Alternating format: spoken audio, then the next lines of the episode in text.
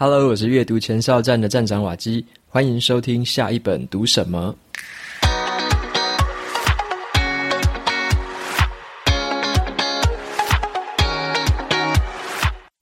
今天我想要跟大家分享的这本书，它的书名哦有一点长哦，我把它完整的念出来哦，大家注意听听看。这个书名叫做《艺术顾问写给职场工作者的逻辑式艺术鉴赏法》。OK，所以关键字是什么？关键字是逻辑式的艺术鉴赏法。那你可能听到这边会觉得怪怪的，什么叫做逻辑式的艺术鉴赏法？因为一般人会想说，逻辑好像是很理性的事情，那但是艺术的话，听起来就是一个很感性的事情。那怎么样用一个很理性的一个事情去去鉴赏一个感性的事情呢？你就会觉得，诶，好像有一点冲突。但是你仔细想想，你又可以发现，哦，它背后是有一些原因的。因为我们很多人呢，都会认为说，好像在欣赏一个艺术品的时候呢，看起来都会觉得，哦，就是很好看而已，或者说啊，这个颜色很漂亮。如果就停留在这样子的表面的话，有时候是蛮可惜的。因为有时候这个艺术品的背后有更多的故事啊，或者说他这个作者的一些生平的发生的事情，或者说他也创作年代的当时的这个时空背景，那这些都是一个很好玩的一个地方哈，就是会让这个艺术品之所以有价值，都是因为这些背后的元素所造成的。好，那为什么有些人他在看一个艺术品的时候，可以看出这个背后的价值？那很多人就看艺术品的时候，就只能看到一个表象呢？那这本书里面哈，就是要再跟我们分享一下，说什么样的一个方法，有逻辑式的，用一个理性的方法，其实呢是可以有步骤的，按部就班的去学习怎么样去鉴赏一个艺术作品。那么，当你渐渐的学会怎么样去鉴赏一个艺术作品的时候，在这里面学到的这些技巧跟方法，甚至还可以用到其他的领域，例如说你的职场，或者说例如一些商业的分析，还有一些特别的一些学术研究，或者说你想要研究一些音乐啊，或者说一些电玩产业之类的，你都可以用这样子的一个艺术品的一个鉴赏的一个方法，来延伸应用到其他的地方。所以这本书让我感到很有意思的就是，他要怎么样用一个理性的方式来让我们学会怎么去感性的去这个鉴赏一个艺术作品。好，那在分享这本书之前呢，也说一下，就是这本书的出版社有邀请我挂名推荐，那我是蛮喜欢这本书的，所以我有接受这个挂名，那也有争取到两本的这个读者的抽书。所以如果你有兴趣参加这个抽书活动的话，在我的这个 show notes 里面，可以到我的部落格文章里面拉到最下面。填写你的 email 就可以参加这次两本书的这个抽奖活动。好，有兴趣的朋友们可以参考一下。好，那再来我再接着介绍一下这本书的作者是谁。好，这本书的作者呢，他是一个日本的一个策展者。好，这个策展者就是说他常常在办展览啦，常常在帮博物馆啊、帮艺术馆还有美术馆去办一些这些展览。好，那他的名字叫做绝月启。好，这是一个日本人，绝月启。好，那他发展出这个。这个逻辑式的艺术鉴赏法的一个时空背景呢，就是他慢慢的观察到一件事情哦，就是在这个世界上啊，很多的事情越来越不确定，越来越模糊，而且很多的这种变数时常在发生。那你可以发现的是说，很多的时候，这种理性的这种逻辑啊，或者记忆力，还有理性的分析能力，其实有时候呢，被这些电脑啊，或者说越来越快的运算元件，更多的人工智慧，其实渐渐的在取代。我这些用这些左脑比较发达的这些理性的思考的一些方式，渐渐的电脑越来越厉害了，好，那我们人类越来越追不上。但是反过来看，感性的事情其实慢慢的被人家开始重视。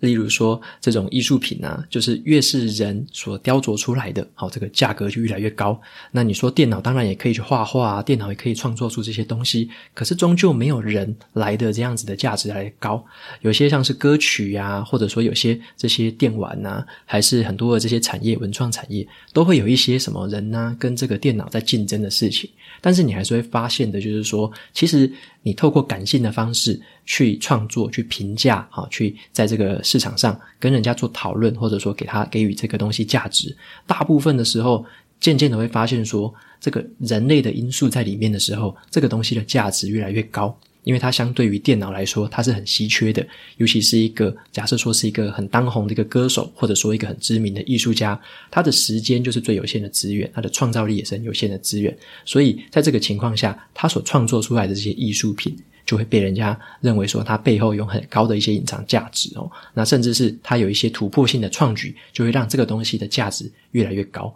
那所以说。这个作者呢，他就认为说，在这个现代的这个社会啊，学会怎么样去欣赏艺术，反而可以让你磨练自己的这种感性思考。那他认为这个是在未来的世界呢，生存的必备武器。好，那他知道的一件事情，就是因为他是策展者嘛，他常常就看人家在这个看展览，所以呢，他知道平常人有一个心里面的一个恐惧，就是觉得说，跟这个艺术之间呢，好像就是存在着一个距离感。好，因为很多人会觉得说，我是我要去欣赏一个作品的时候呢，这个东西好像要有一点艺术细胞吧。就是没有天赋的话，可能我没办法欣赏作品啊，没办法看任何的画，那看这个雕刻我也看不懂。所以很多人会有这种距离感。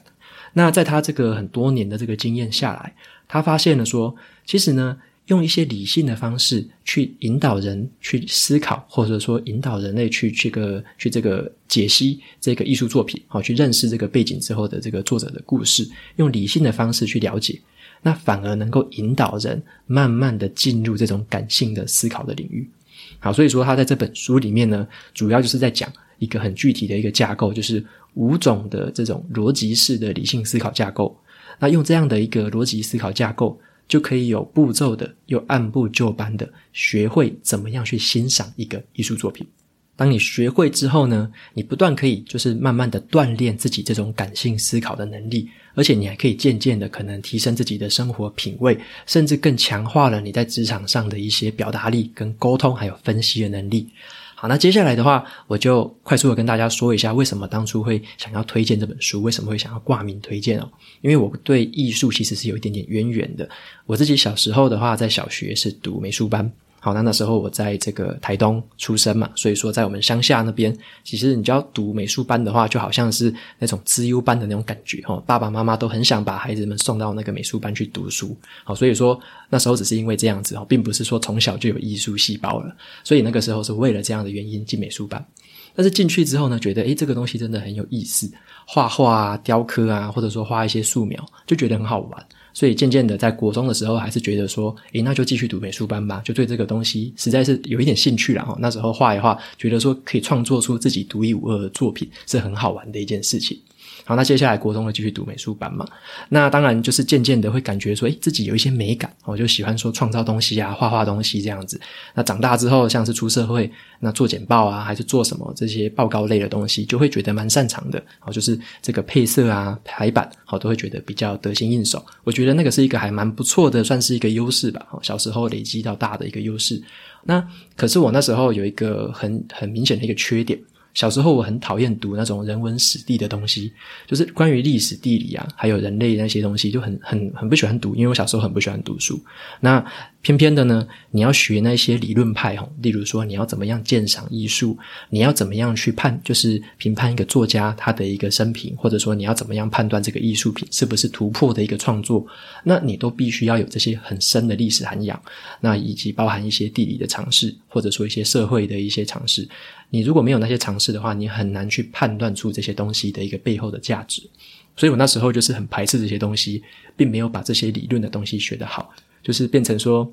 是蛮会画画的啦，然后会蛮会创作的，但是就对于这种观赏或者说品鉴是非常的不在行。好，所以说那时候我读到这本书的这个摘要，还有说读到它的前面的内容的时候，我就觉得蛮感兴趣的。它有可能可以补足我以前没有学到的东西，我小时候完全没有碰这类的东西。那但是长大之后，渐渐的会觉得自己已经可以静下心来阅读一些东西，然后也渐渐的爱上去看一些历史啊，或者说对于一些社会议题，渐渐的有这个兴趣去关注，然后也读越来越多相关的东西。所以觉得这本书可能可以在这个时刻开始帮到我。所以我就觉得这本书对我应该会很有帮助，然后学了里面的一些逻辑的一个这个艺术欣赏的方法之后，觉得真的是收获很多，所以也在这个时候推荐给大家。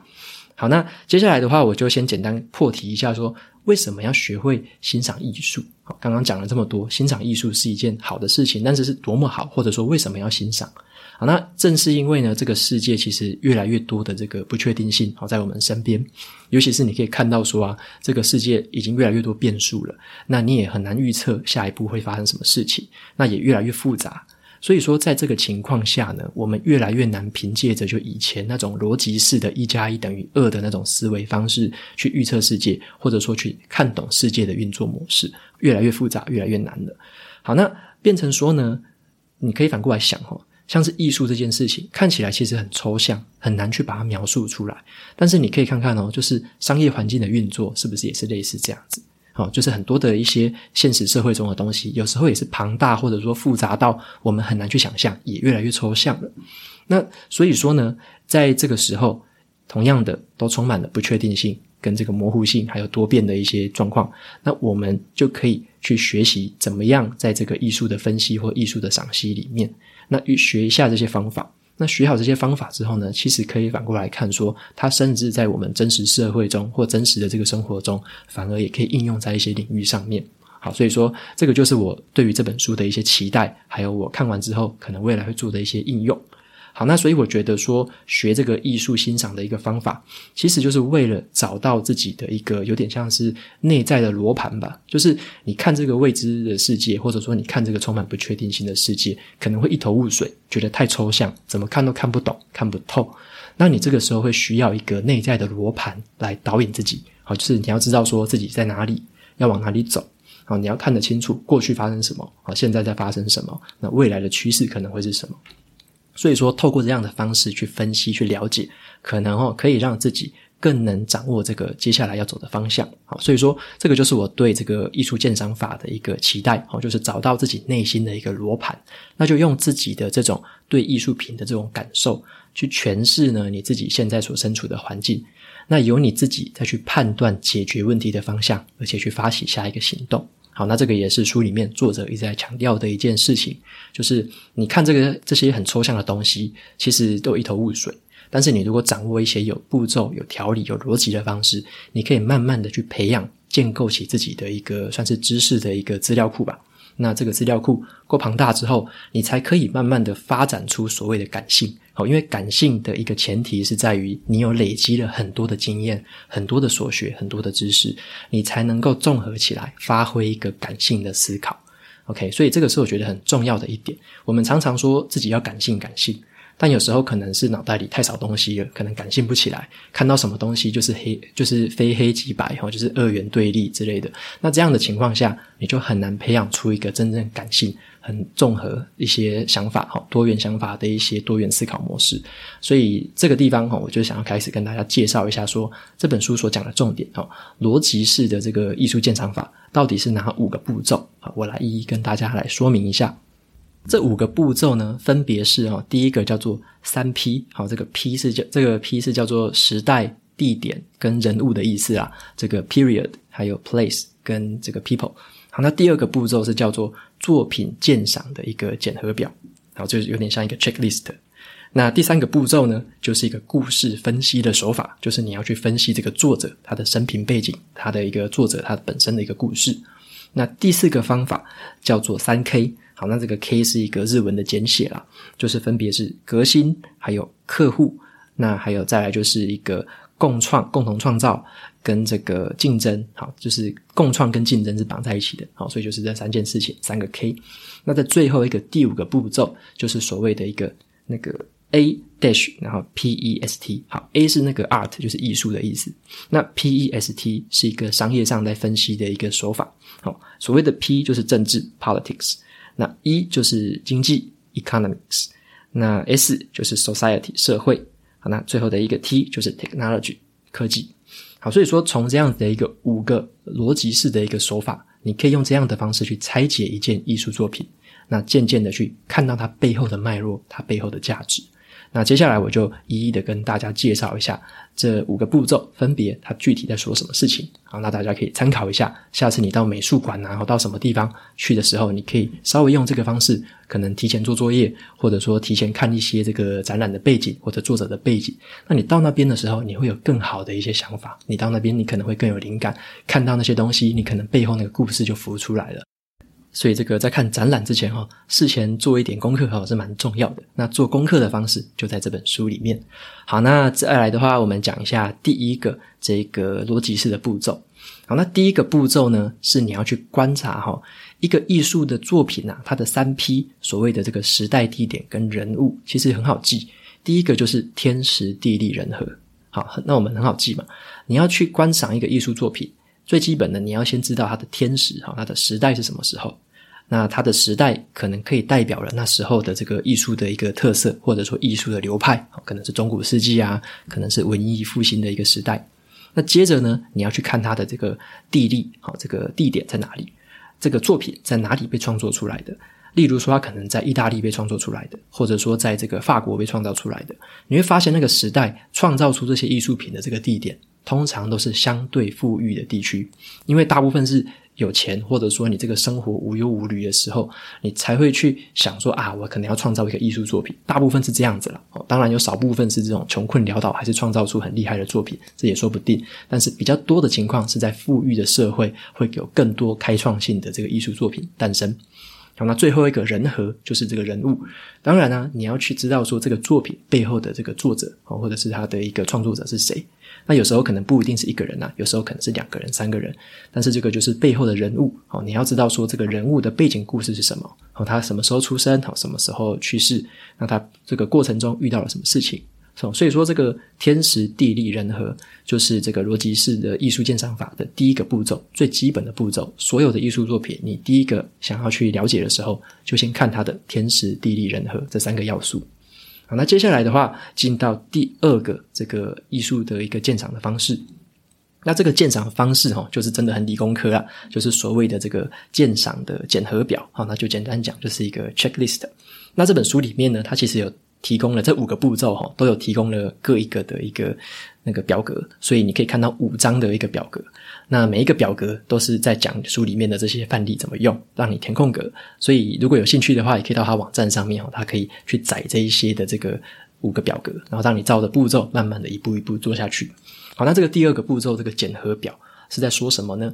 那也就是说，通常我们在看到一个作品的时候，我们从外观或者从它的这个表面看起来。你一定会看到一些，例如说，这个他的题材是什么？他可能在画哪一个社会题材，或他在画他的家庭，还是在还要画他的自画像？你看他的题材是什么？好，先把它定义出来。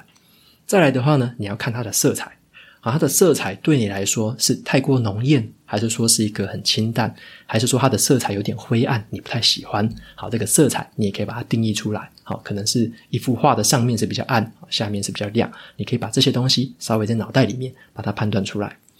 再来呢，你可以在这个检核表上面再去看这个整体的这个作品到底是明亮或者是灰暗的一个风格。好，有些作品它看起来就很有希望，充满了朝气；但有些作品它看起来就很暗淡或者是很消沉。所以这个明亮或暗淡，你也可以从这边去判断一下。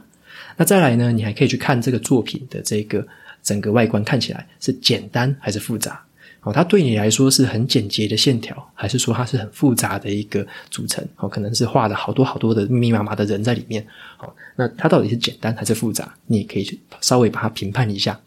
那再来的话呢，还有一个很值得看的哦，就是这个作品到底是大还是小？这是什么意思呢？有些作品你可以发现说，像有一些这个西洋的画作，它就是要布满一整个天花板才会好看。好，那你如果把它缩成一小张 A4 的这个纸，看起来就没什么气势，不怎么宏伟。所以看这个作品的时候，你有时候看它到底是大还是小，那你要知道说这样的作品，这个表现的一个手法，为什么他要选择这么大的方式表现，或者说为什么这个作家或者这个作者想要选择这么小的方式去表现，这个都是值得思考的一个问题。好，那再来最后一个就是你看完这些东西，整体起来，你这个整合表写完之后，你可能要给一个结论。到底你是喜欢还是讨厌这个作品，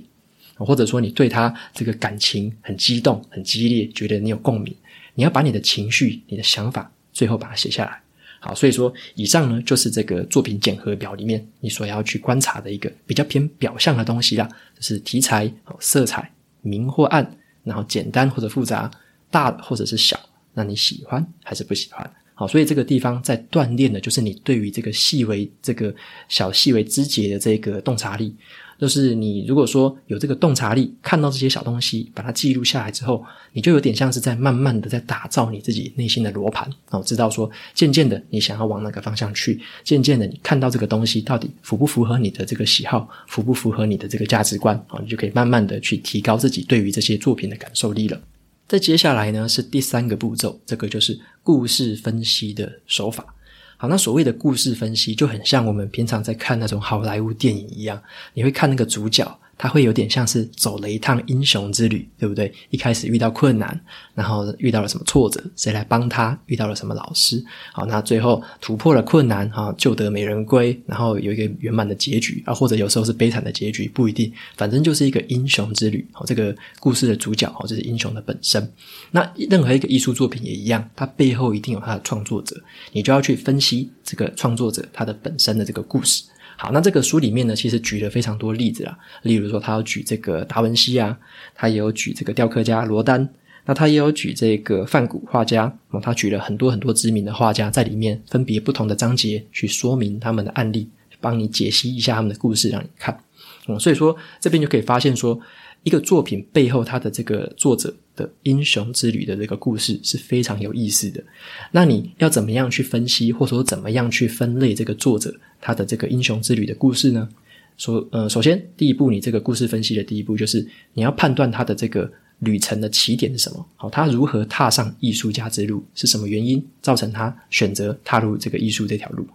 那再来就是他跟其他的人之间呢，有什么样的际遇？好，那他跟他的老师，或者说有没有谁是他的向导？那还有没有谁是他的伙伴？好，这些人是谁？那再来的话，他遇到了什么重大的试炼？好，例如说他是遭遇了一个很大的挫折，或者还有就是病大病一场，还是说他遭遇了一个破产的一个情况？好，他遇到了什么重大的试炼？好，你就把它记下来。再来呢，他的改变跟进步是什么？好，他有没有一些手法上的改变，一些想法上的改变，跟一些这个创作上一个技巧的进步？好，那结果如何呢？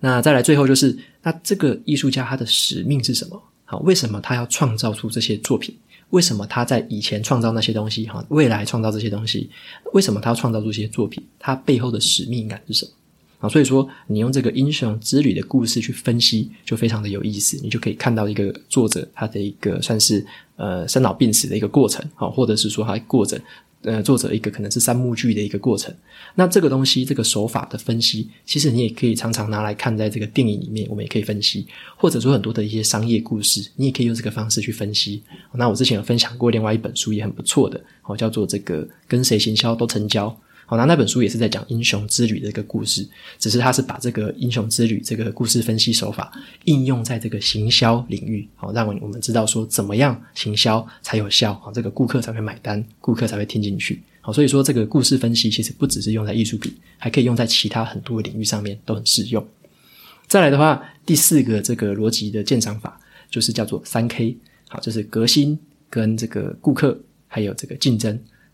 所谓的这一个步骤呢，其实有点像是一个鸟瞰的视角啦，比较算是水平的一个视角。刚刚我们前面三个步骤都是比较对于这个作品本身或作者本身很深入的往前探讨，但是呢，这个三 K 就是比较偏水平的一个视角。你去看他说这个革新，当时的技术跟科技发生了什么变化，那通常呢，这个都会影响到这个艺术品的创作方式。再来就是，你看他说这个艺术品的这个顾客是谁？谁去买这个东西？谁去买了这个艺术品？当时这个作者是为了谁而创作出来的？那很有意思的，你就可以知道说这些东西，这个那时候这幅画可能是放在宫廷的某一个地方，或者那时那幅时候这幅画可能是被某一个富豪买走，放在他的家里面。啊，所以说这个就是顾客很重要的一个地方。好，你会发现它的一个存在于当时候的时空背景是谁？那中间可能会转展卖给很多的不同的人，那这也是很有意思的地方。再来的话，第三个就是所谓的竞争。好，竞争就是你要看他水平跟其他的这个创作者之间有什么样的竞争，或者是一些交流，可能是不同门派或不同派系之间的一些竞争。那你可以看说，可能那时候啊，他们是在做印象画派，那可能还有其他的竞争流派是什么，就可以去观察一下有什么不同。那为什么他们会彼此竞争？那到最后可能是谁胜利了，还是谁失败了之类的，都很有意思，可以去研究。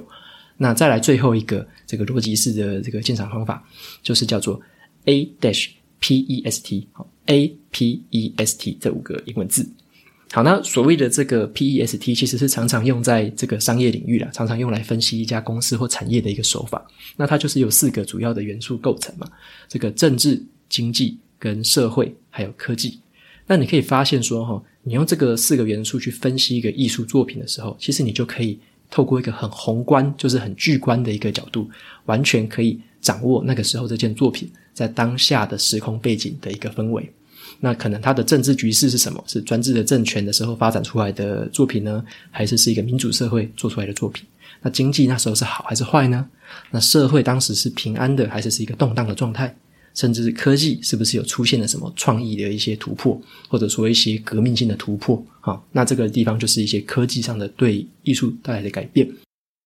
所以呢，透过这个 PEST 的方法，你就可以从很大的一个层面去探究哈这个艺术品背后的所有的种种风格哈，或者是它种种的政治背景，从真正的这个社会背景所综合起来的一个全貌。所以说，这个最后一个步骤，也就是最大的一个全貌的部分。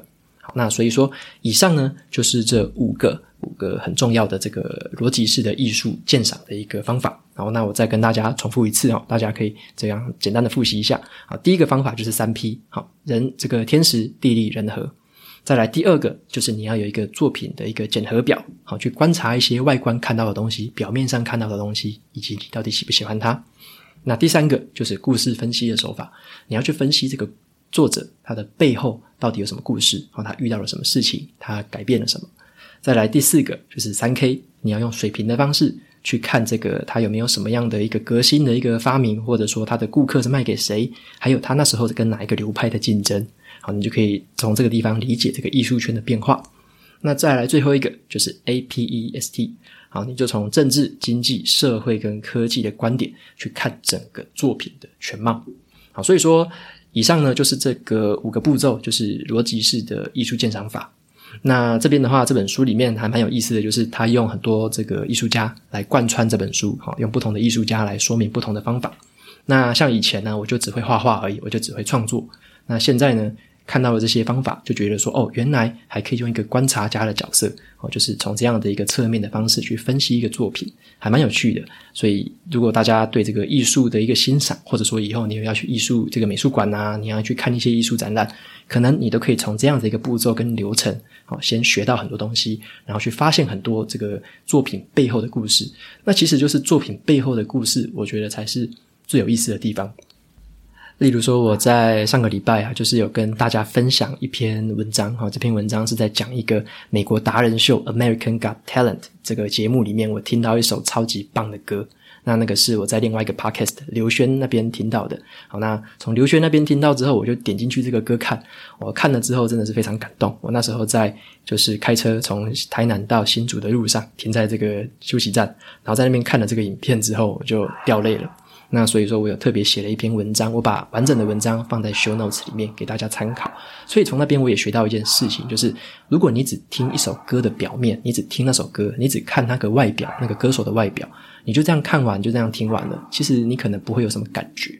但就是因为我们知道它背后的故事，以及它就是在今年发生的，然后在这个新冠疫情的期间发生的，它带给我们的希望啊，他这个歌手是有癌症的，但是他持续的去抵抗癌症，持续的去治疗。那透过他这个歌唱节目、选秀节目的一个表现，获得了评审还有观众强烈的一个喝彩。那你可以看到，他说，在这个时空背景之下，他替人们带来的希望有多么的强烈。他帮我们每一个人说出了我们现在的一些内心的痛苦，那也帮我们现在动荡的一个社会带来了很多安定的力量，让我们可以抱持着更坚定的希望，往往下一步继续走。所以在这样子的一个算是歌唱，也是一个艺术作品嘛。所以，我们如果知道一些艺术作品背后的故事，其实你会看到更多的价值，甚至对你自己的心灵也会有更好的一个充实，有更丰富的一个色彩。这就是我对艺术的一个看法哦，就是我很喜欢创作东西，我是一个创作者，但是我也很喜欢，渐渐的也开始喜欢去观赏东西，去欣赏东西。好，这个地方也是让我觉得非常有意思的地方。好，那所以说呢，最后总结一句话，就是这个看懂艺术这件事情，我觉得它并不是那种专家他独有的本领，而是呢，我们每个人都可以学得会的一个本事。好，所以说推荐这样子的一个逻辑式的艺术鉴赏方式跟大家分享。那这本书的话，有兴趣就可以到我的部落格文章去参加抽奖。好，以上就是今天跟大家分享的这本书。那么今天节目尾声来分享的这个 Apple Podcast 的这个五星评论比较短一点哦。第一个是叫做谢丽珍的读者，好，他回复的是这个标题是正念，他说运用在家庭生活应该也很 OK，很棒。OK，没有错啦，这个正念的确是可以用在很多地方哦，包含任何的这个家庭生活都可以用到。好，那第二个读者叫做放送头，好，他留言就只有两个字，五星，然后是爱听，就是很爱听，好，感谢你的留言。那在最后一个读者叫做 W A N G U B 啊，这个我念不太出来，W A N G U B，他说呢是实用的书，然后书好，讲的也好，好比心，应该是比一个爱心的意思啊。OK，那感谢这三位读者的留言。